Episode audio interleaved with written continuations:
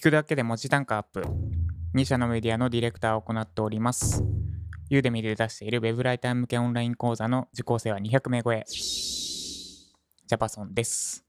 この配信では1日10分間程度で文字単価アップ。すみません、ちょっと笑っちゃうな。1日10分間程度で文字単価アップにつながる情報を配信しております。なんでわざわざラジオで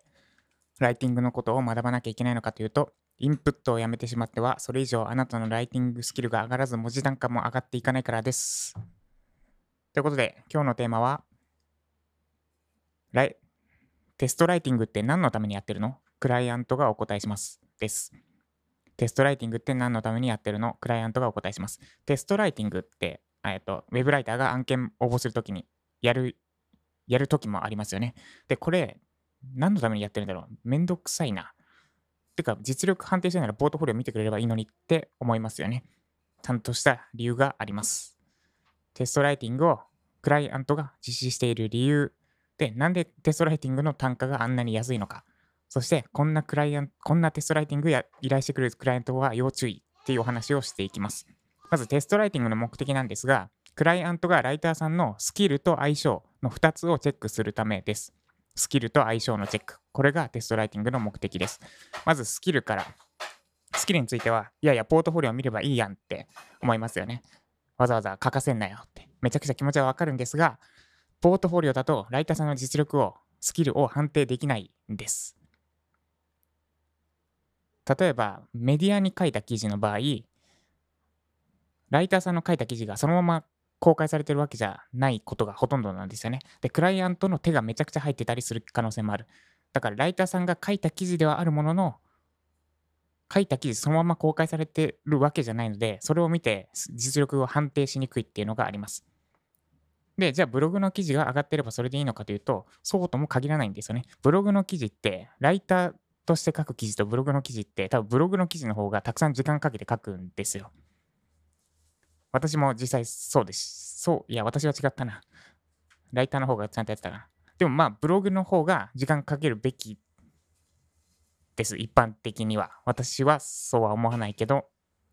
なぜなら、ブログの方は自分の資産になるから。で、ライターの方は納品したらおしまいで自分の資産にならないじゃないですか。だから、ライターの方は、まあ、クライアントが求める最低限のクオリティの品質で提出しつつ、自分のブログ記事をもう自分とことん納得がいくまで磨き上げる。これは私はこの考え方は反対なんですが、まあ一般的にはそう言われてますと。で、そうなると、ブログの記事ってめちゃくちゃこだわって時間かけて作ってる可能性があります。いくらクライアントの手が、他の人の手が入ってないとはいえ、ブログの記事を見ても、その記事の質がそのまんまライティングとして上がってくる記事の質になるかというとイコールじゃないんですよね。だブログの記事良くても、上がってきた記事見たら、そのかけた時間の差によって品質に違いがあり得るってことです。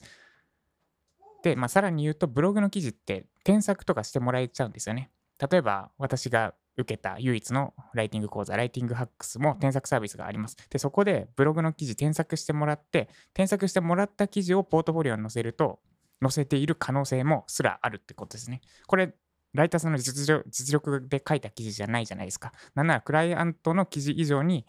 見た目、なんだろう、盛られた記事って言ったらいいんですかね。盛られた記事です。で、これまあ確かにテクニックとしては有効かもしれませんが、こんなことはあなたはやらないでくださいね。この配信を聞いてるあなたはまあやらないと思いますが、この見た目だけ良くしてもしょうがないのでやらないでくださいっていうの話がそれるので置いておいて、そういうふうにポートフォリオ上、見た目、その自分の実力をよく見せようとする人たちがいかね、いかねるというか、います。なんで、クライアントの記事だろう、メディアに公開されてる記事だろうと、その人のブログの記事だろうと、正直スキルを判定しにくいというのが現実としてあります。で、テストライティングやれば、このスキルですね。を正確に、より正確に測ることができます。で、続いて相性です。相性は、えっと記事自体からも、えっと2種類あって、各文章、記事から見れる相性と、あとコミュニケーションにおける相性の2つですね、をテストライティングでチェックできます。まず前半、記事の中身の相性について。これは、単純にうちのメディアに載せる文章に合った、合うかどうかですね。で、これまあ、スキルの本当に好きなライターさんなら、メディア、私のメディア、私が依頼したとすると、私のメディアチェックして、で、それに合わせた書き方で書いてくれるはずなんですが、人によっては、もう自分自身の独自の書き方じゃないですけど、で、スキルがあったとしても、ちょっと独特な書き方を書くかもしれない。その記事における文体っていうんですかね、とかの相性をチェックできます。で、もう一個がコミュニケーションにおける相性です。これは何だろう。まあ、多分 Twitter の DM とかになるんですかね、テストライティングだと。になるんですが、その時のやたらと文一文が長いとか、質問がめちゃくちゃ多いとか、これってこういうことでいいですかとか、なんだ質問の仕方もいまいちとか、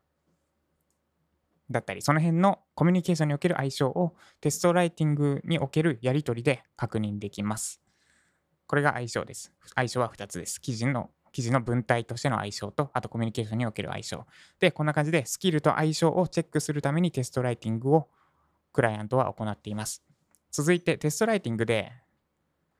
まあなんだろう、1記事1000円とかで募集してたりしますよね。なんでこんなに安いの？ももうちょいくれよって思うかもしれません。これもちゃんと理由があります。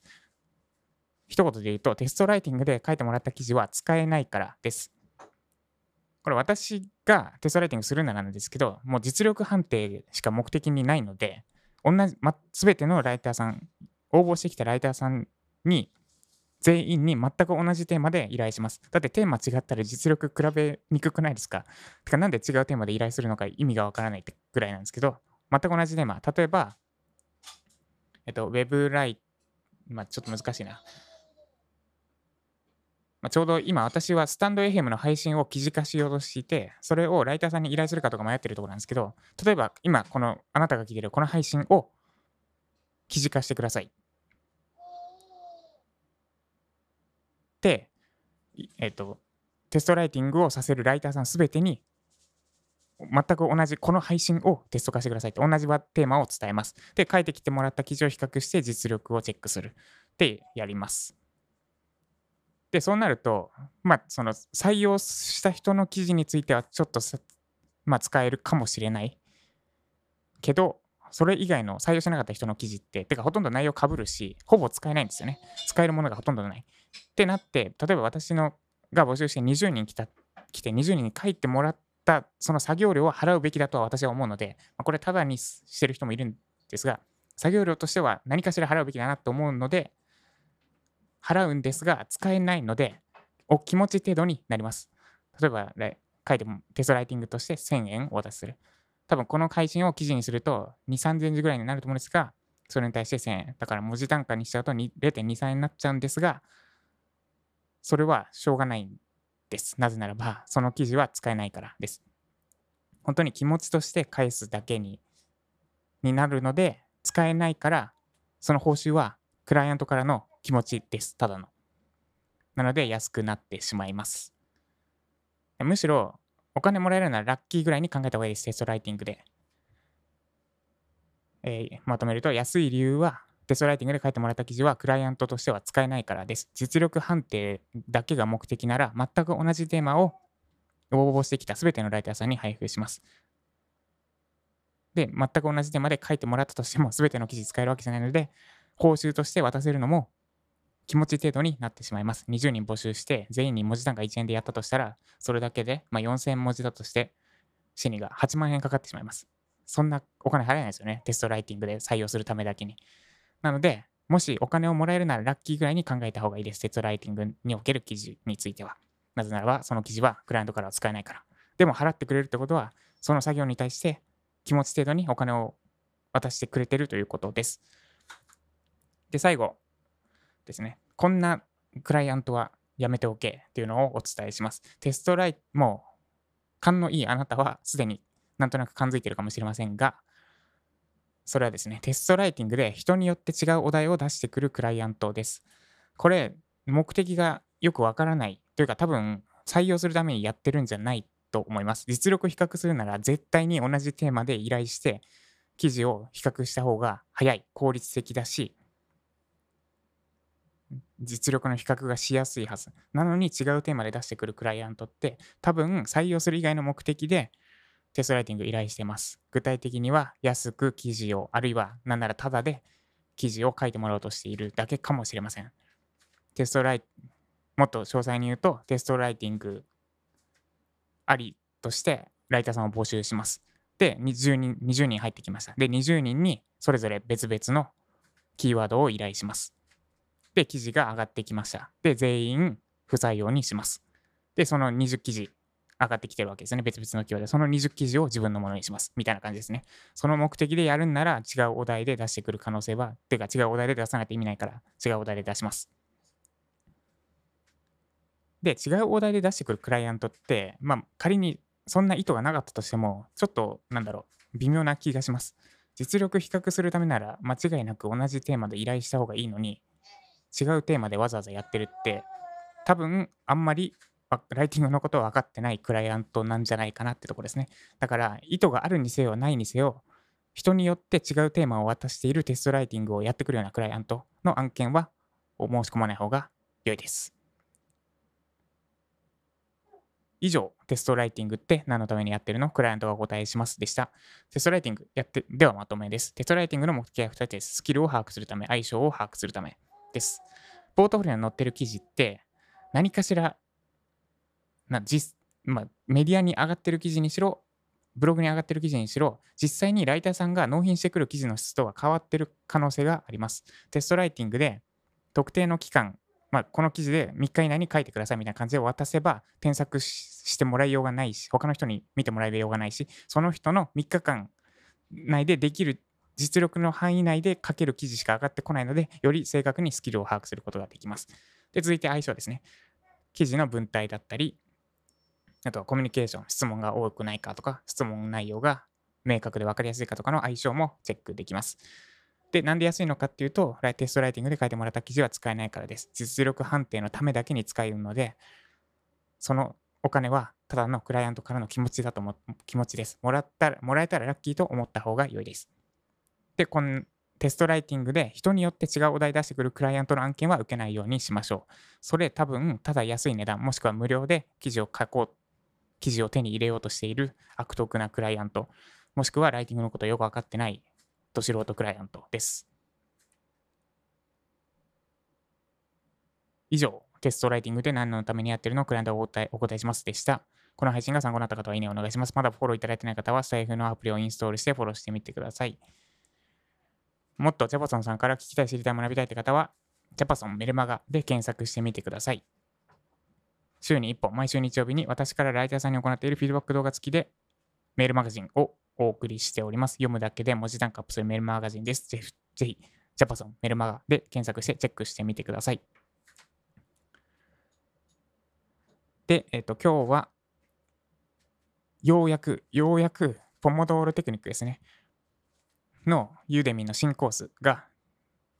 公開できる状態になったので、この後、無料クーポンをもうツイッターでこれはライティング関係ないので Twitter で無条件配布します。